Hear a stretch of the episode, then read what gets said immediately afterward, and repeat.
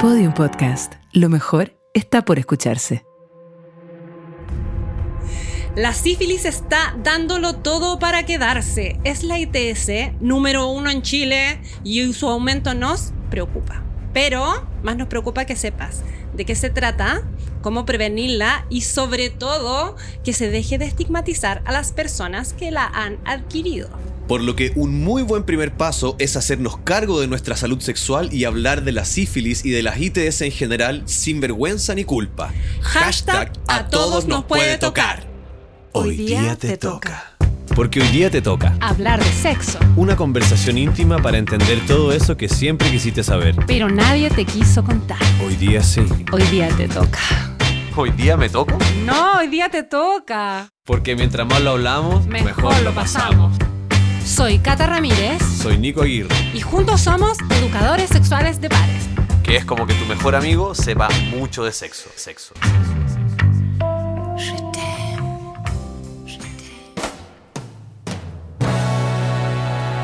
Bienvenidos a todos los tocones y toconas del mundo. De aquí, desde Podium Podcast directo a todo el mundo. Cata, Nico, con ustedes. Hoy día te toca. Nos faltó así el xilófono. Ah, se lo ponemos, po. Oye, sin mayor preámbulo. Vamos, porque dos estoy, cucharayas a la papa. Sí, Va. estoy muy, muy excitada con esta visita que traemos hoy. Oh, sí. Un- en, en un nuevo trío de Hoy Día Te Toca. ¿Te gustó, ah? ¿Te ha Ah, gustado me todos quedó- los tríos? Me quedó gustando. Oye, y quiero pegarme todas las quebras del mundo. Ya, y aquí ponme una música muy académica para presentar a la Paula Rodas. Espérate, a la doctora Paula Rodas, ¡Oh!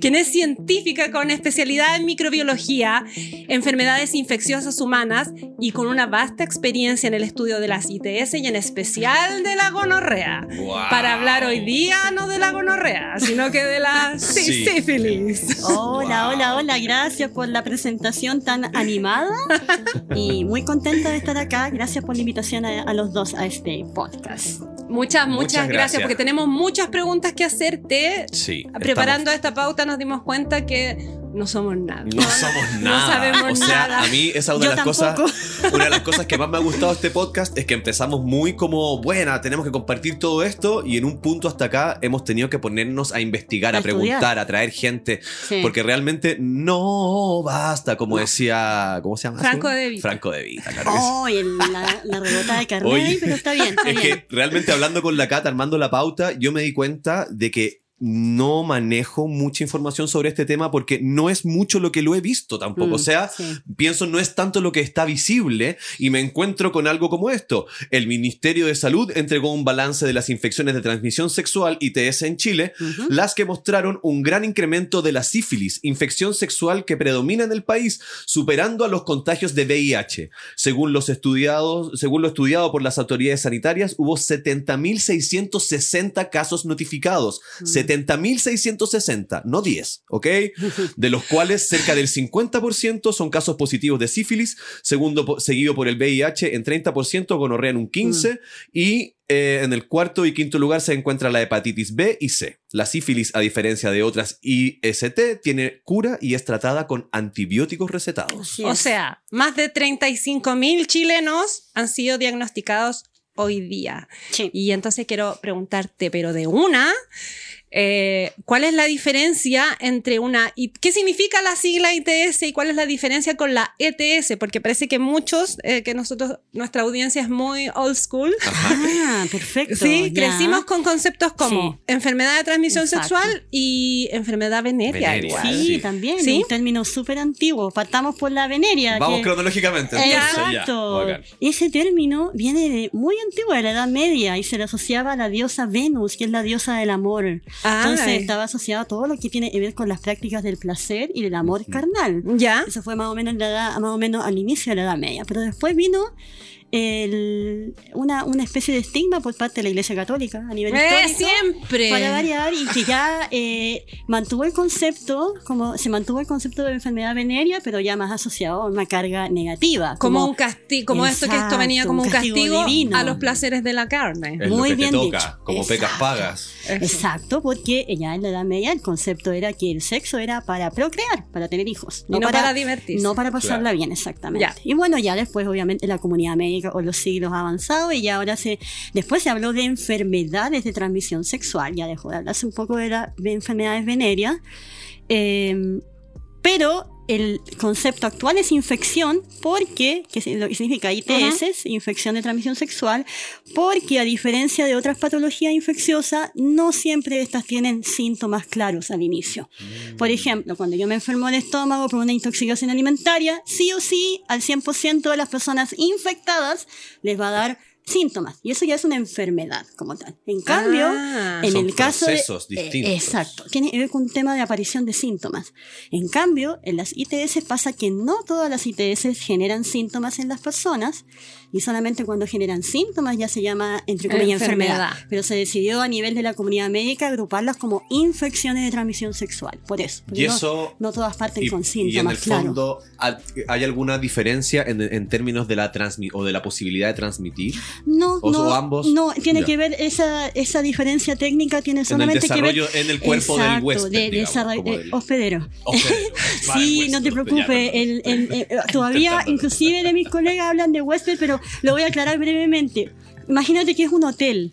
Entonces, Me el, encanta. el- el hotel llegan los huéspedes. Sí, claro, eso entonces, eso, en ese caso, eso, el, agente microbiano es el el host, huésped. claro, Nosotros somos el host, el hospedero, exacto, Claro. host. Nosotros somos el hospedero, ¿ya? Eso pero pero no te preocupes que todavía lo sigo leyendo como huésped. Pero no, la, la diferencia tiene que ver netamente con esto de la eh, infección parte con o sin síntomas. Ese es la- el, el tema. Y en este caso, para este tipo de patologías, no siempre infección es signo de síntomas de manera rápida una vez que uno adquiere la- la- el microorganismo como tal. En otras patologías, como les di el ejemplo de intoxicación alimentaria, sí o sí, la infección lleva síntomas y todos nos damos, no, a todos nos da síntomas. ¿Y eso también Acá no. sería la diferencia entre llamarle microorganismos y virus? No, no, no, no, no, ahí Ya. es otro tema. no, yo No, estoy- está bien, aquí, estamos, aquí estamos para aprender y para, Ya. para educar.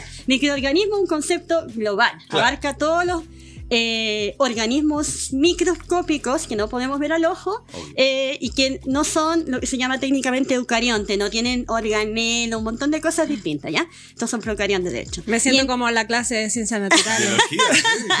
Bueno, yo hice hartas clases, así que tengo algo ahí de experiencia en docencia. Buenísimo. Y los virus son un tipo de microorganismos. Ah, ok. Las bacterias son un tipo de microorganismos, los hongos también, y las protozoos que se llaman también. Y aquí, por ejemplo, ameba, un montón de Perdona, y aquí en las ITS también, eh, según este microorganismo, es cómo se clasifican, porque tengo entendido, por ejemplo, que hay ITS que son provocadas por bacterias, Exacto. por virus, Por y hongos. por, por hongos y por parásitos. Exacto. ¿Sí? Así es, muy bien, Chata. Se nota que has estudiado, Son un como los 7. lugares de acceso que tiene el, el Claro. virus, digamos. Más que nada, más que lugares de acceso, uno habla de mecanismos que tienen estos microorganismos para infectarnos o no. Y Ajá. son muy distintos. Perfecto. Muy distintos, Ok. muy distintos. Oye, ¿qué te parece si hablamos de la número uno Vamos a las en Chile? distinciones. Que no es la radio corazón. Partamos, por, Que la partamos por ahí, partamos por ahí, muy buen punto. Ya, ¿qué es Paula?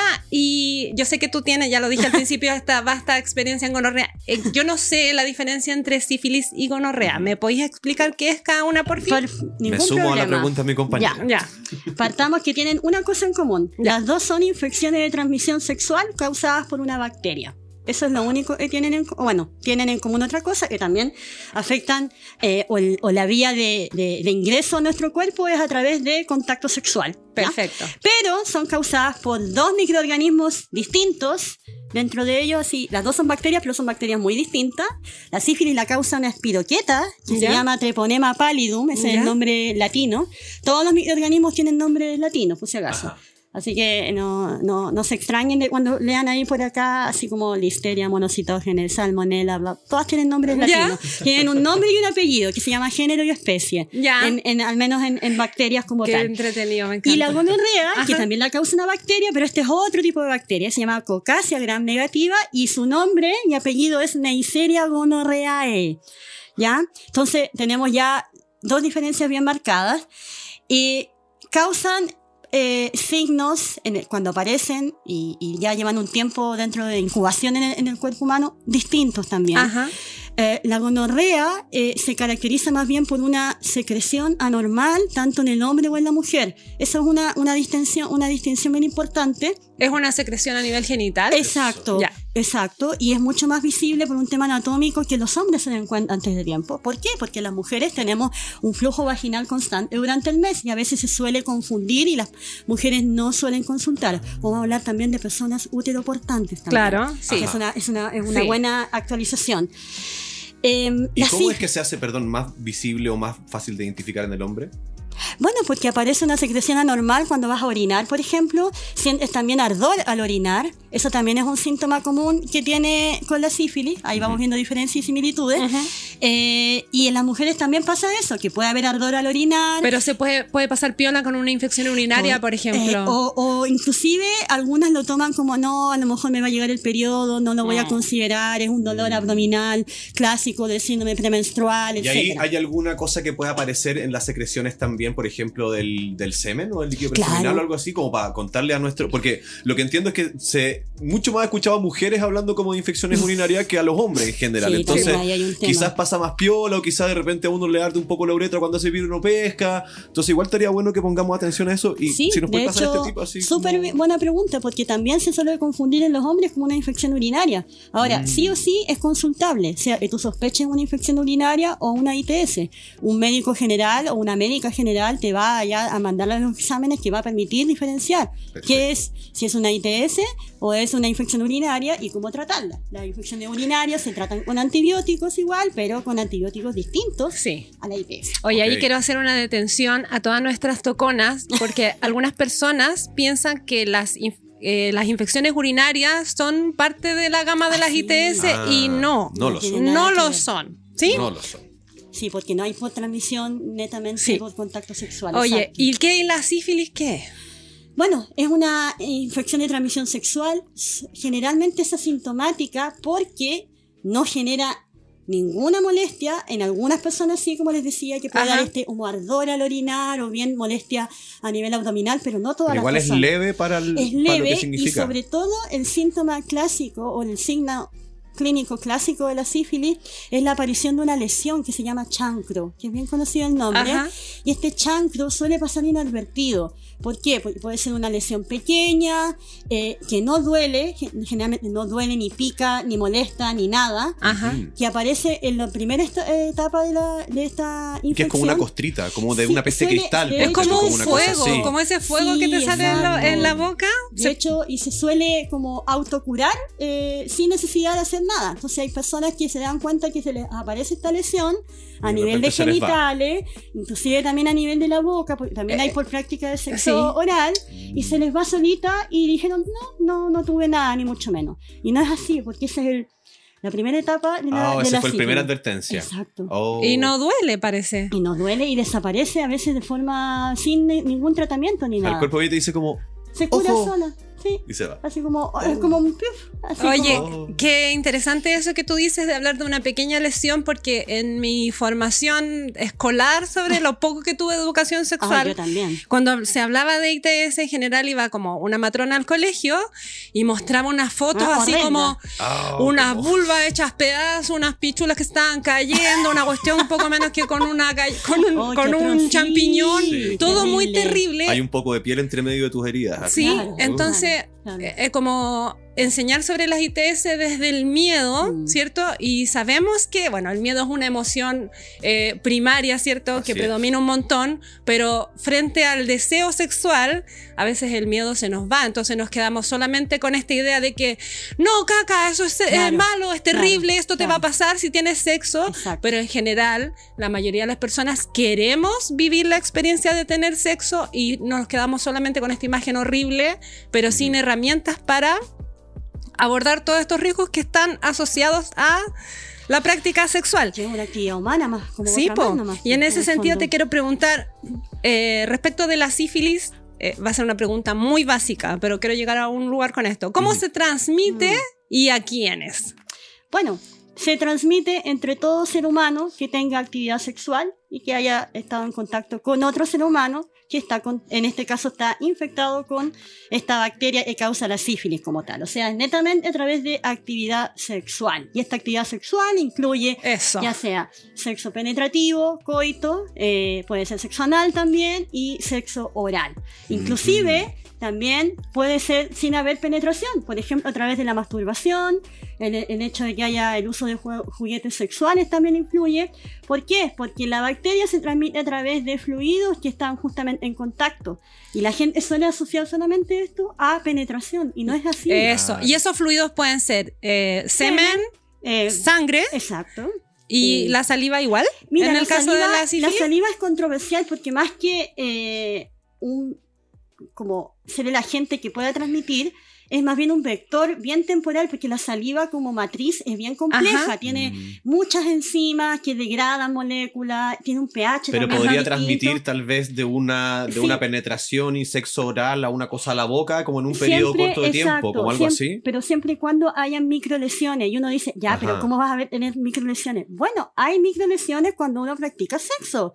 Que no Sí, nos, po. no nos Estamos hablando de que no las vemos. Exacto, por el roce, una mordida, algo más fuerte que, que, que entró a tu boca, por ejemplo. O sea, Claro. uno al principio piensa que no, estas cosas por lo menos es alguien que te tiene que hacer una herida directamente, así como con intención, y no tiene nada que ver. La práctica sexual incluye justamente. Claro, nos imagina una llaga, algo que uno va a decir como, ¿qué te pasó? Casi como un Como- cuchillo, y llegó a ti. No, no, Y puede nada ser que una ver. fisurita chiquitita. Pequeñísima, y no te das ni cuenta. Qué bueno que están diciendo eso, porque Ah, igual. para acá iba y tú, a ver. Ah. a ver, a ver. Porque en general tenemos esta, a propósito de estas imágenes terribles, ¿cierto? De las Mm. ITS, eh, la idea de que si hacemos como una revisión visual, así como un paneo que rápido, es como, ah, general? no, se ve sanita. ¡Ay, un, Es un, cla- es un clásico. Y es un a nivel clásico. personal me ha tocado también y pucha, cuando los que se enteran, que, eh, que los que están conmigo y se enteran de que manejo estos temas, como se asustan un poco porque Mm. es muy común escuchar el no, pero si yo estoy sanito, estoy sanita. Caras vemos. Y ITS no sabemos. Ah, Mucho mejor ese que la otra, fíjate, que el de corazones. Porque de hecho, estábamos conversando antes eh, y tú mencionabas que incluso en el mundo académico todavía Sí. hay cierto eh, pudor, hay un, Sí. un poco, es un tabú todavía este tema. ¿Nos Acá puedes contar un Chile, poco eso? Porque Sí, acá en Chile me ha tocado personalmente en pocas ocasiones, pero me ha tocado, inclusive gente del personal médico que eh, todavía, ma- más, de la vieja escuela diría yo, Ujú. Mm. hablemos de eh, a- personas eh, mayores que nosotros, Ajá. nosotras.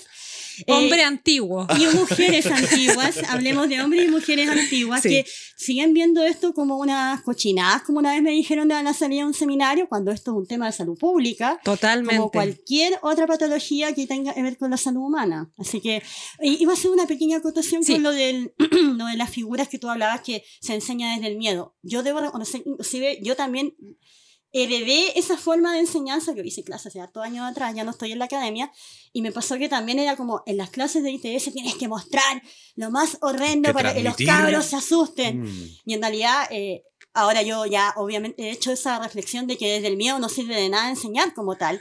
Y lo otro que iba a decir es que en esas clases, generalmente esta, esta clase eh, viene de un curso en microbiología y se da en, en- en años avanzados en las carreras de la salud. Por lo tanto, no hay asistencia obligatoria, como ocurre en los primeros o segundo Sí. años de carrera universitaria, al menos en el área de la ciencia biológica y de la salud. Entonces, la mayoría de las veces no, no llega a todo el mundo, a a- no llega a todo el mundo a las clases de microbiología, pero a esta, eh, sala completa y millones de preguntas y preguntas que uno pensaría que ya no se hace la gente y la gente joven sobre Sí, todo. po. Estoy hablando, de- le hice clase a gente de generaciones más jóvenes que las mías y están llenos de preguntas y lo más llamativo y, y que me llama a la, a la reflexión es que era gente sexualmente activa y que tiene todavía duda de si yo me puedo quedar embarazada yendo al baño porque alguien eyaculó, por ejemplo, o si Sí. el VIH se contagia. Por... Todavía hay gente que tiene esas dudas. Sí, y es verdad. ahí eso destaca. Pero igual hay, hay una razón, que en Chile culturalmente se ha enseñado educación sexual desde el miedo y el miedo no es práctico porque como dije antes, las personas queremos tener actividad sexual. Claro. Entonces, en el 2020 parece la esposa de Cast dijo, esto, que representa mucho sí, esta es educación verdad. sexual, ¿cierto?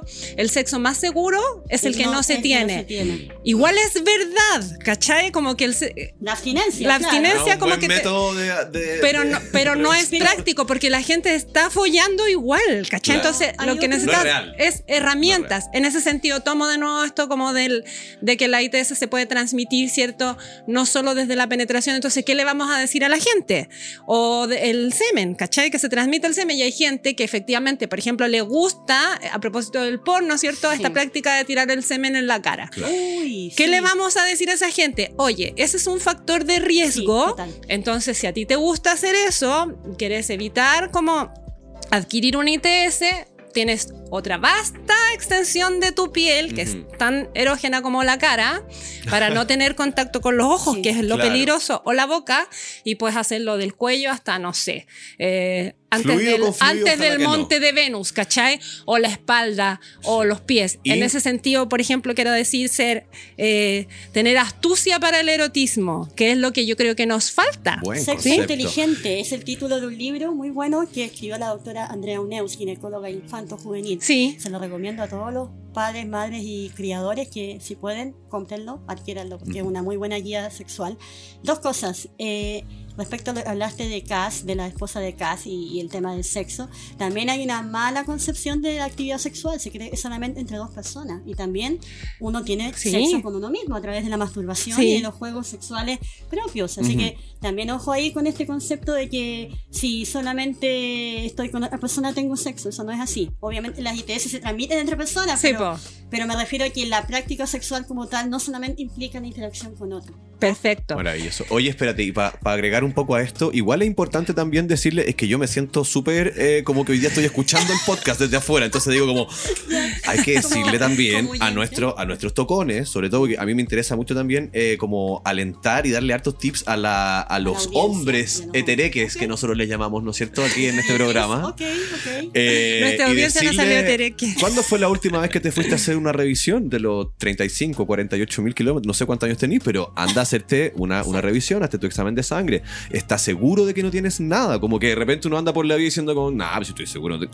Y Estoy no te, vayas, no te vayas a encontrar con una sorpresa. Entonces, Sí. mantente al día, como estás sano y sabe que lo estás. Sí, Eso. yo creo que eso también tiene que ver mucho con el tema, bueno, del, del estigma y de los Sí, mitos que rondan Mucho. las ITS, como eh, lo que yo he escuchado y me imagino que tú también, ¿cierto? Como, como en este ámbito académico o esta personal de la salud muy old, old school que dice que la ITS solo afecta a categorías de personas, Sí. hombres homosexuales o mujeres trabajadoras sexuales. Exacto. ¿Sí? Y lo que yo quiero decir es que las ITS, ya para quitar este, este estigma. Este velo, este velo de- de falsedad. Sobre todo ya por, lo- por último en nuestra comunidad tocona, Tocona. ¿cierto? Ajá. Que las ITS son lo más inclusiva que hay. ¿Sí? Seamos más ITS. O sea, están con el hombre desde que el hombre es hombre y la mujer es mujer. A y que todos. todo, de que la tierra a es todos pueden afectar a cualquier persona que tenga sexo. En ese sentido, hay eh, conductas de riesgo, Correcto. más no personas de riesgo. Muy bien dicho. ¿Sí? Exacto. Hermoso. Eso. Bueno, yo lo dije al principio, que esta- las ITS como tal se vienen describiendo desde la edad antigua, desde el hombre y la mujer están en este planeta. Y eh, hay bastantes mitos en torno a eso justamente por distintos cambios culturales. Pero bueno, lo podemos seguir Sí, y más en, e- adelante. y en ese sentido también que hasta ahora he estado muy, muy pendiente. No hemos dicho en ningún momento la palabra contagio porque eso Sí. igual eh, fomenta el tema del estigma. Sí, El- algo que yo averigüé es que cuando, cuando hay un microorganismo, ¿cierto? O un microbio, por ejemplo, Sí, volando en el aire, no tiene como un medio de transmisión definido, ¿cierto? Como, no sé, puede ser tú me corriges si me equivoco, COVID o influenza, qué sé yo. En cambio, en el tema de las ITS, se necesita persona a persona para que se transmita. A-. Aparte de hablar como de una persona contagiosa o una Sí. persona infectada, Claro. también tiene una carga bastante negativa. Hay, una carga cultural Sí. ahí. Bueno, aclaro que en realidad voy a, voy a aquí a Sí, sí. aplicar algunas correcciones de términos. Ya, los microorganismos, los microbios no vuelan, sino que yo me lo imagino pero, pero van a, el aire tiene millones de partículas de distintos tamaños y por ahí andan Ah, dando ya. vuelta. Sí. El COVID y otras enfermedades respiratorias virales eh, igual requieren de otra persona, porque en el fondo es gotitas de saliva, que es el vector ahí que está Claro. transmitiendo, ¿ya? No es como está el virus solito volando por... en Siempre una va el virus agarrado de algo, digamos. Sí, y de una, en este caso una matriz biológica como es la saliva, en el estornudo, ¿ya? Sí. En el caso de las ITS también hay una, hay una matriz de por medio. Son justamente todo lo- son secreciones genitales en hombres y en mujeres. Mm. ¿ok? Pero O- necesita, ¿cómo decirlo? Un contacto, i- estrecho. eh, extra- Claro. eh, literalmente un contacto íntimo que se le llama un ese eufemismo así como super old school, contacto íntimo. eh, que de hecho ahora está muy en boga porque voy a sacar rápidamente así como el, el tip para que lo converse más adelante en otro tema, en otro podcast, eh, la viruela del mono, que también está, Ah, que en realidad sí, es viruela símica. No es una ITS como tal, pero sí su vía de transmisión es un contacto muy estrecho permanente y de largo tiempo con otra persona Ajá. y eso se asocia principalmente a actividad sexual como tal. Claro. ¿Ya? Entiendo. Ah, Oye, eh, volviendo al tema de la sífilis, yo vi que habían eh, etapas. Sí, Exacto. etapas, exactamente, eh, distintas etapas. ¿Cuántas etapas tiene la sífilis? Son cuatro en realidad. Ya. Y antes de eso voy a aclarar que eh, también la sífilis eh, se puede transmitir durante el embarazo. Es la Mm. sífilis Mm. transplacentaria. Pero De la entre madre e hija. Sí, de la Hijo, madre al eh, feto en gestación, exactamente. Afortunadamente acá en Chile tenemos un buen tamizaje eh, dado por el MinSal a todas las pacientes gestantes que están bajo supervisión ginecológica como Ajá. tal. Eso quiere decir, ellas tienen eh, parte de su chequeo durante el embarazo, incluye justamente testeos de eh, sífilis en el caso de que, la, de, de que haya sospecha como tal. Pero ¿ya? parece que ese testeo se hace al inicio. No, se hace cada, eh, tres veces durante el Ah, embarazo. ¿sí? efectivamente. Ah. Inclusive una previa al parto también. Ya. Sí. Eso debe ser algo nuevo, porque hasta donde yo entendía era al principio nomás y después Mm. como que se asumía que la mujer eh, embarazada no iba a tener No, sexo ni se iba Mm. a agarrar nada. Es que, es que ha cambiado, porque también Sí, había po. otro concepto. Mira, qué buen tema. Había otra idea cultural de que las mujeres Sí, embarazadas no tienen sexo, Sí, po. por ejemplo. Y eso está totalmente. O de que la mujer embarazada está, es parte de una familia y tiene a su marido esperándola en la casa y está todo perfecto y no sé qué, o quizás llega a su casa y, y es solo una madre. Claro, o sí, una madre soltera también. Sí. Se anula, que durante el embarazo se anula la sexualidad. Madre sola. Madre sola. Claro. Madre criadora Madre solitario. criadora. en Muchas, solitario. muchas en este país, exactamente.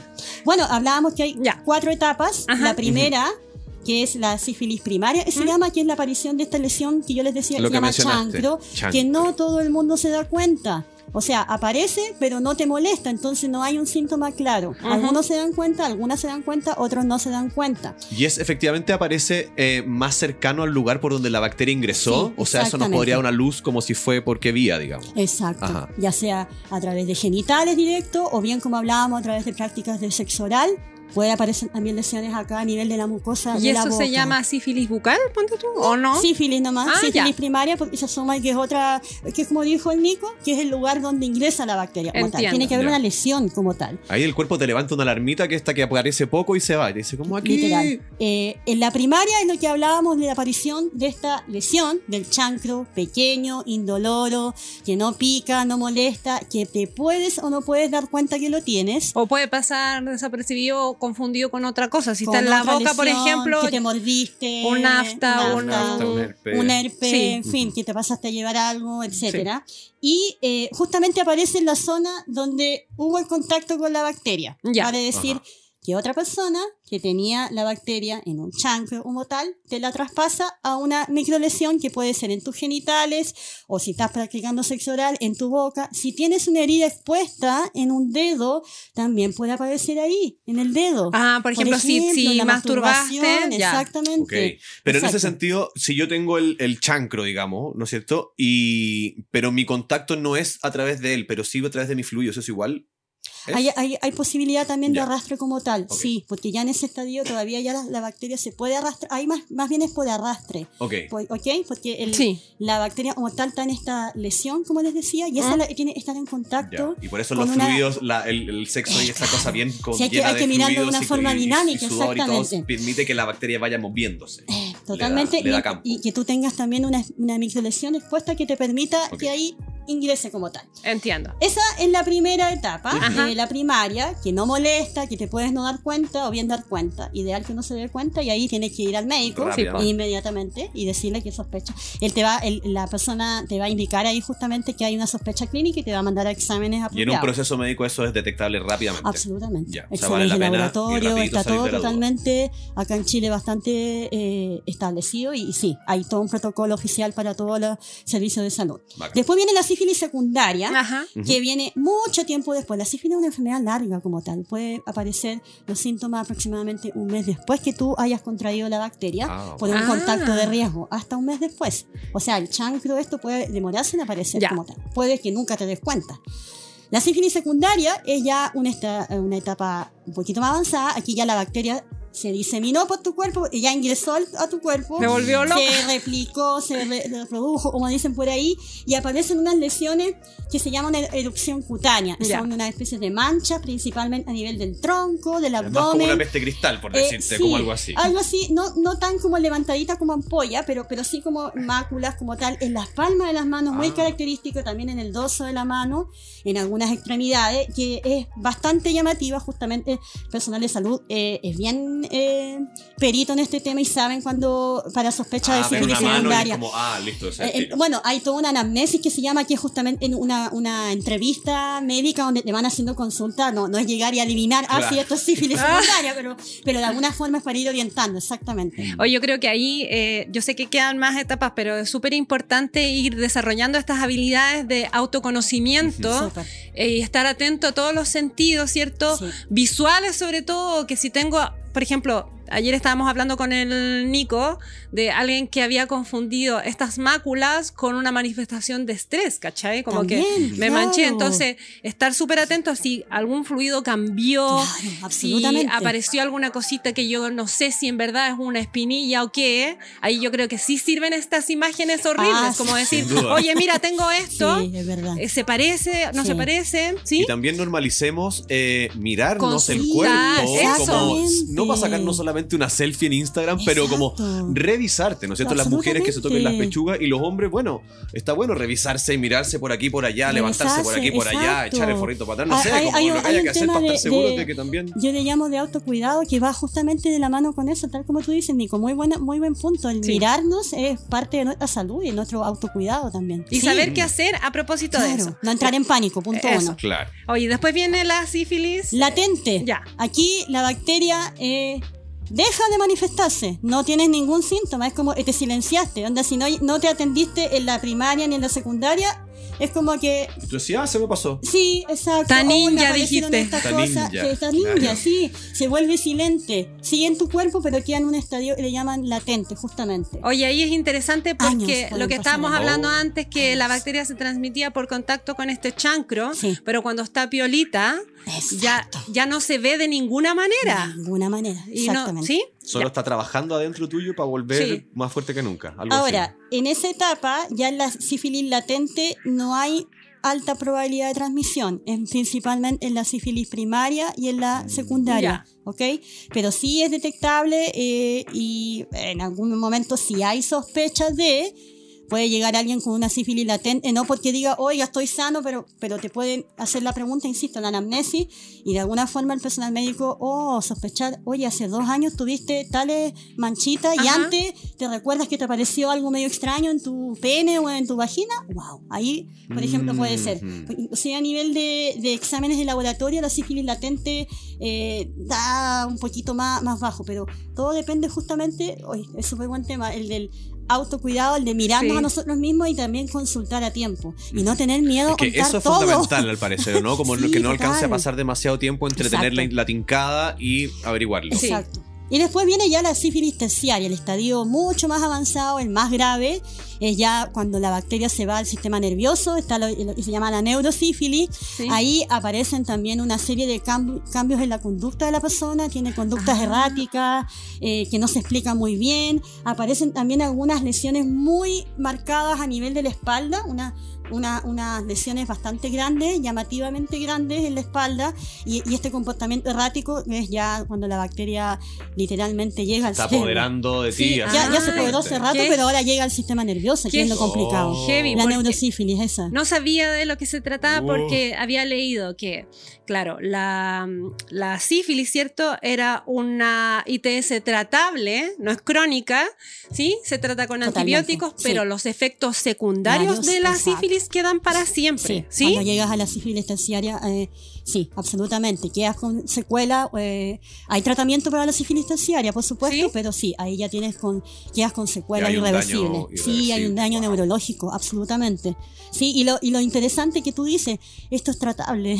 y, y es tratable con una, un, un antibiótico, que es lo, eh, podemos conversar después, que son de los de la primera línea. No, o sea, ahora, Sí, quiero tiro, conversarlo. La, ahora. siguiente- la Eh, siguiente pregunta más es en qué consiste el tratamiento. A ver, vamos. Oye, lo, lo más, lo más llamativo de las ITS, de la sífilis, de la gonorrea también, de la clamidia, que es otro temazo, o Sí. la clamidia, otro tema, eh, es que se tratan con antibióticos que podríamos llamar de los más antiguos. La sífilis se trata con penicilina benzatina, la pinchazo ¿Y intramuscular. cuánto, cuántos pinchazos? Dep- ¿Qué- qué- más o menos? depende de, de qué tanto tiempo lleves tú con síntomas como tal de sífilis. Si, Ajá. tienes, si tu médico de cabecera eh, detecta que llevas más o menos un año, por ejemplo, es una dosis.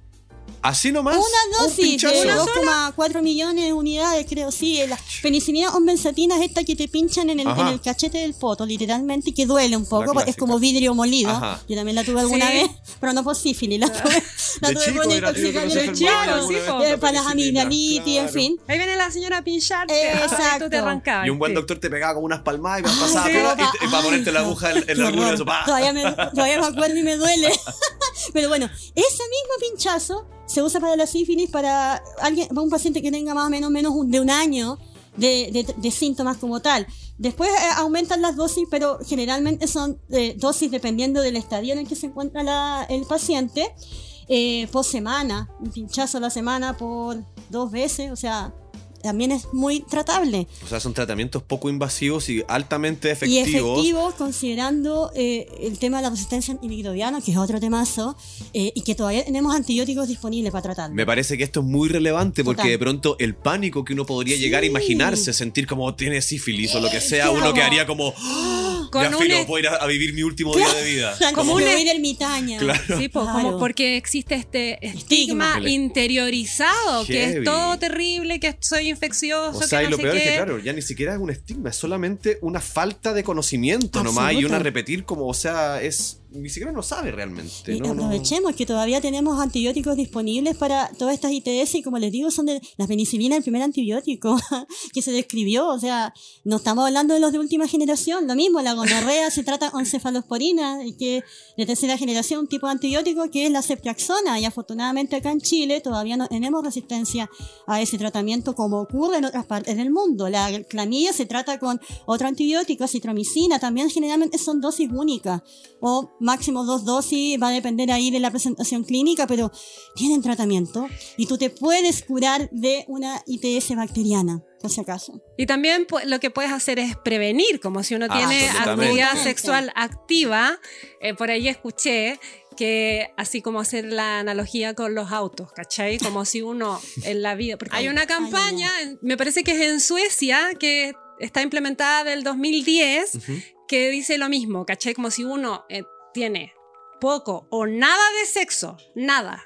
Te tendría que... Abstinencia, te- claro, te tendría que hacer un chequeo, no sé, una vez. Una vez al año. Una vez porque, Oh. bueno, hay algunas ITS que se transmiten no por contacto, como este contacto estrecho sexual, Claro. pero si uno tiene mucha actividad sexual, tiene hartas diferentes parejas, le parejas. gusta, Sí, qué sé yo, Sí. tendría que ser el paralelo a que si tú tenés un auto ahí en tu casa para salir a la playa, a veces la joyita, qué sé Claro. yo, así tenés un auto que usáis para Uber, como que te Claro. tenés que hacer la revisión técnica La mantención Eh, va a ser mucho muchas- más, claro.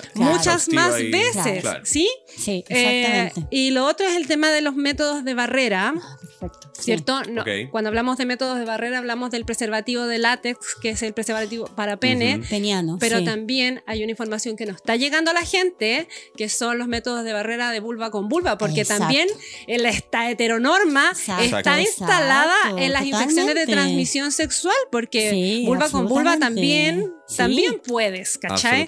Y en ese sentido existen las barreras de látex que son como una especie de, quiero decir, como mascarilla de látex. Sí, Hay algunas que tienen sabor, ¿cierto? Sí. Que se pueden poner sobre la boca o sobre la vulva para estas actividades Para orales o para el roce entre genitales, ¿sí? Sí. Eh, y el uso, bueno, del preservativo también. Bueno, también para el preservativo peniano se puede utilizar como barrera si tú lo cortas y En queda la como un- punta. exacto, y queda como un rectángulo. En el, eh, Sí. Ajá. en el caso que no dispongas de un condón femenino, como es que, el que se llama, que tú estás describiendo.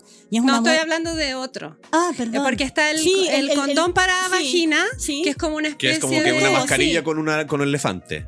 Eh, no, No. es un tubo. Es, como Es un tubo, como sí. esto Ah. para cazar mariposas, Sí, Sí, sí, ya, verdad. Ya. Sí, sí, sí. exacto. que es rígido en la Sí. parte externa y queda firmado Correcto. de tu Es que vulva. tiene dos anillos, uno más grande y Claro. uno más chico. sí. y, Ah, ya me y- acuerdo, y ya, todo como que sí. se va desenredando, pero hacia, Sí, adentro. Hacia adentro. Exacto. Ya, sí. y están las mascarillas de Ah, látex, esa, que son unos ya. cuadraditos que Ya, se ya, pueden ya. poner. Pero que igual Sí. tiene un sobre- espacio como para la lengua o algo, ¿no? no, no, pues si la idea es que no, toque la lengua. como que como un Ah, para colocar la lengua, sí te entiendo, ya. Como un cambucho. como No, una- no, es solo un rectángulo, es como Ya. un pañuelito de látex Ya, sí, sí, que sí, se puede poner sobre la Como un mantel. Como es.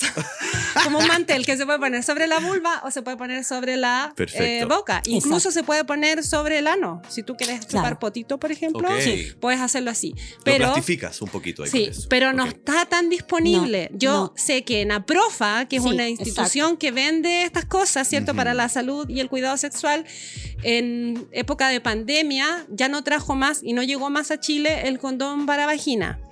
Y la única persona que traía estas barreras de látex, que eran estos manteles, era la Happy Jane y tampoco nunca más llegó. Ya esas venían con sabor y todo. Entonces, Pero ¿ahí hubo algún problema de stock o No problemas de importación? ¿Qué no, habrá sido? no Bueno, sé qué pasó. No sé, pero, pero son súper, súper escasos. Pero lo que decías tú, que un preservativo para pene se puede cortar en la punta y por el costado y queda mantelito listo. Sí, Oye, como alternativa. yo les quiero hacer una pregunta ¿Qué íntima. pregunta? No tiene que ver con este tema, pero Pero veamos. Estando ahí, estando ahí en la cancha con alguna pareja con la que ustedes normalmente siempre han usado condón. Ajá. ¿ya? Sí. Entonces tengo una pareja estable, normalmente uso condón y en un albor de la noche, ¿no es cierto? En algún carrete Sí. nos pilla la nos pilla La la, excitación, la pasión y vamos y nos encerramos en el baño no sé dónde o en la pieza cuando llegamos y estamos ahí, oh, no tengo condones. Oh, yo tampoco. Ya filo, dale nomás. Sí. No, Yo ya no importa, estamos en confianza, yo te amo, no, yo te juro que sí, te hiciste un ex- sí, ya, sí, ah. Y uno va y lo hace. Sí. O sea, a Todo mil es veces. posible, y yo acá tengo una entrevista que ya no voy a entrar a, a hablar, pero es de una experiencia de una chica que había estado en una relación muchos años, terminó su relación y luego hizo este fenómeno como de, de empezar a salir con eh, citas de Tinder y todo, Sí. se enamoró de un cabro, le encantó. Tuvieron sexo mucho tiempo con condón hasta que un día, una noche en un carrete, los pilló la excitación, no tenían condón, tiraron igual. Él estaba infectado y súper transmisible, pero no lo sabía. La contagió a ella. Ella desarrolló algunos síntomas, fueron juntos y ambos tenían. Wow. Y de ahí Sí. empezó, bueno, toda una cuestión. Pero en el fondo me parece súper interesante esto que nosotros hacemos sin querer, que es como que Ah. romantizamos, ¿no es cierto? Como Estas- la- como estos una excesos de del amor. confianza, como prueba Mira. de amor. Y el como no amor- me importa, Sí. házmelo sin condón porque yo te amo. Es que de Entonces, hecho Sí. hasta ni siquiera deberíamos hablar como tal de amor, porque uno puede tener sexo sin amor también. Exacto. Sea, además, el, Pero es que el es el amor acto no, el amor no previene Sí. ITS. Exacto. Exacto. Entonces, el contigo pan y cebolla, como decían por ahí tampoco. El Pero también a las mujeres, y la- sí, po, a las mujeres en general nos han inculcado eso, Sí, que si eres astuta eróticamente, ¿cachai? pilla. Como que en las representaciones populares, ¿cierto? En la tele, En la qué sé yo, popular, sí. está- te ponen como una zorra, ¿cierto? Sí, total. En cambio, la mujer que es, entre comillas, de buena familia, buena, como que es Pura y inocente y, lo da todo y Pura y entrega la flor así nomás porque está enamorada y hay es antiguo, confianza. pero es verdad. Sí, po, Sí. es verdad, ¿cachai? Entrego mi flor. Ahora, por otro lado, también existe esto que se ha como tratado de normalizar, eh, estar como exigiendo eh, exámenes, Sí, ¿cachai? absolutamente. y yo creo que eso tiene su lado bueno Sí, y tiene, su lado, B. malo, Sí, ¿cachai? tiene lado Porque, Sí.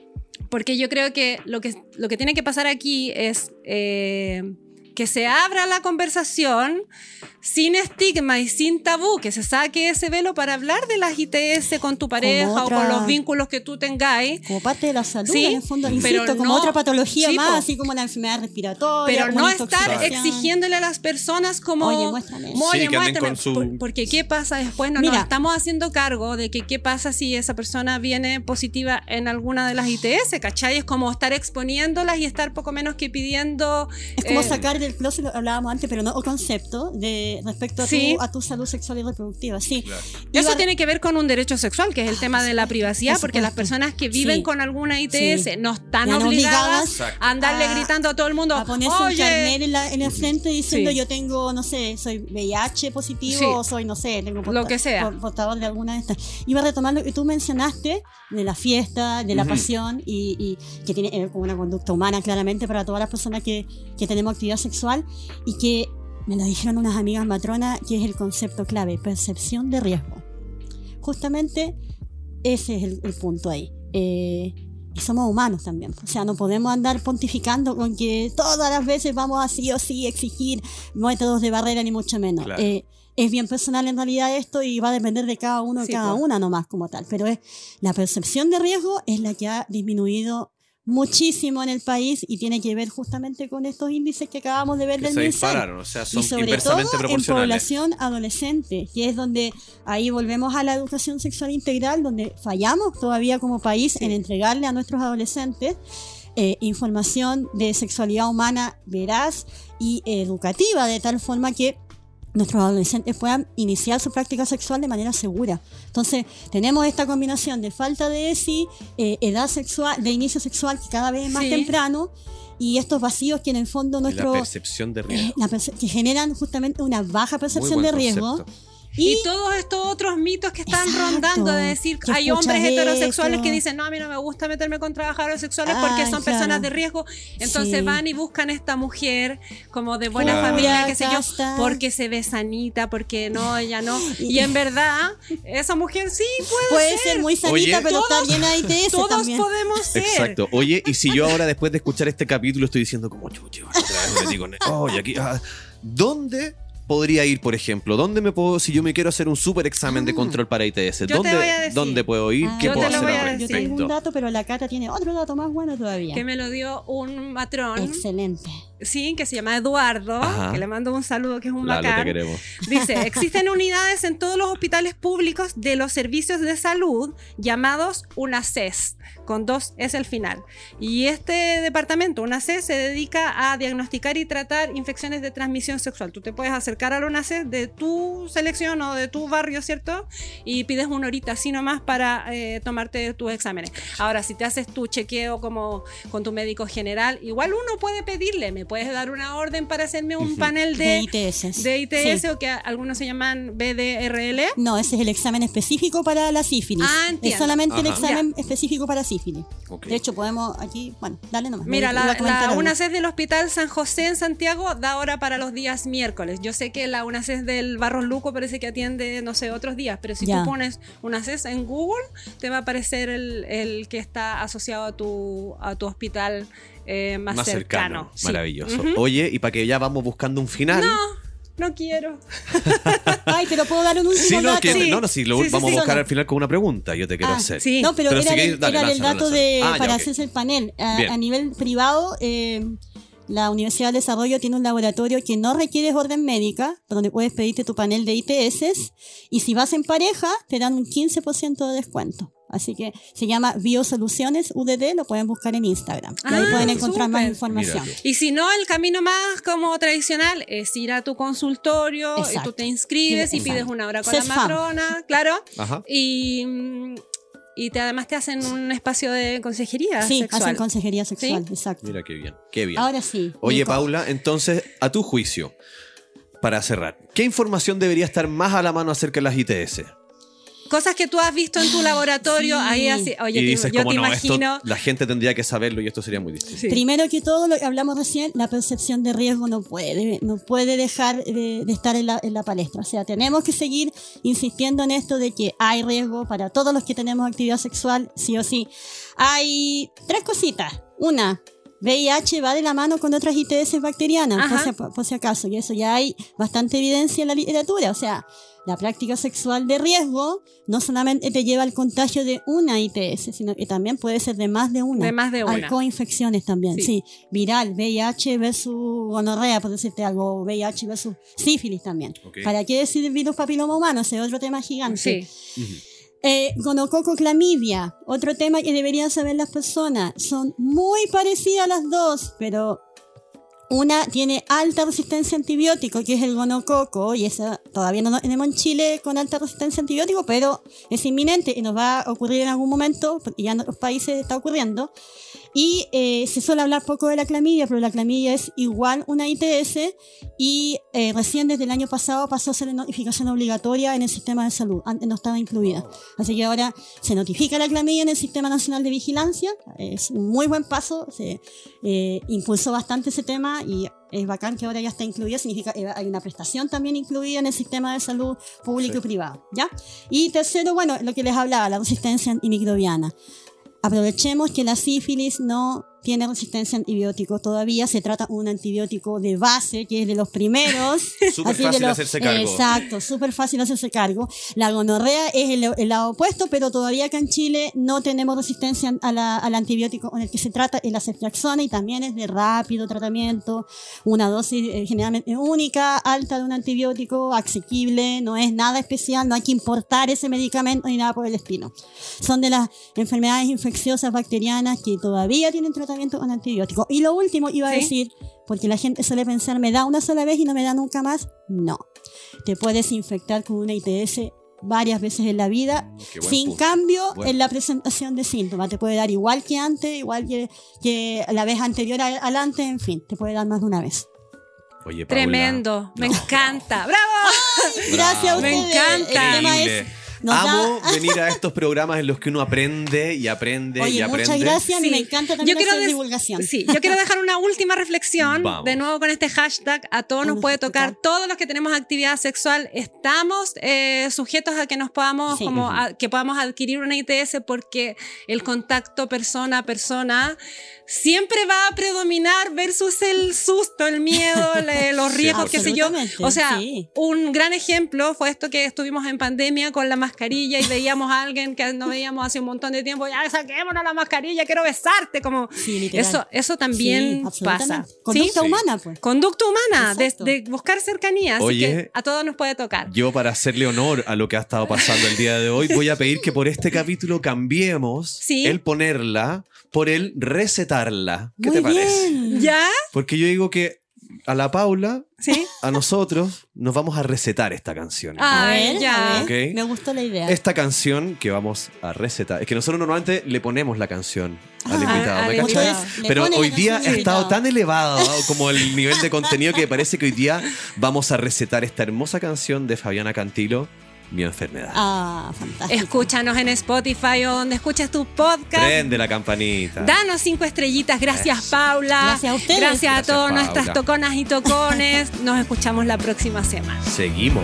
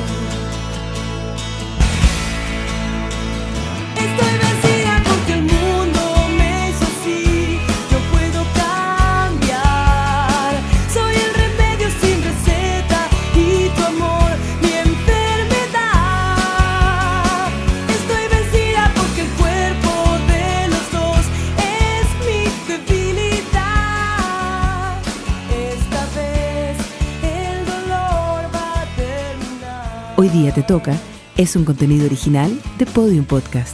Para escuchar más conversaciones como esta, entra a podiumpodcast.com, Spotify o donde escuches tus podcasts. Síguenos en nuestras redes sociales y búscanos como Podium Podcast Chile.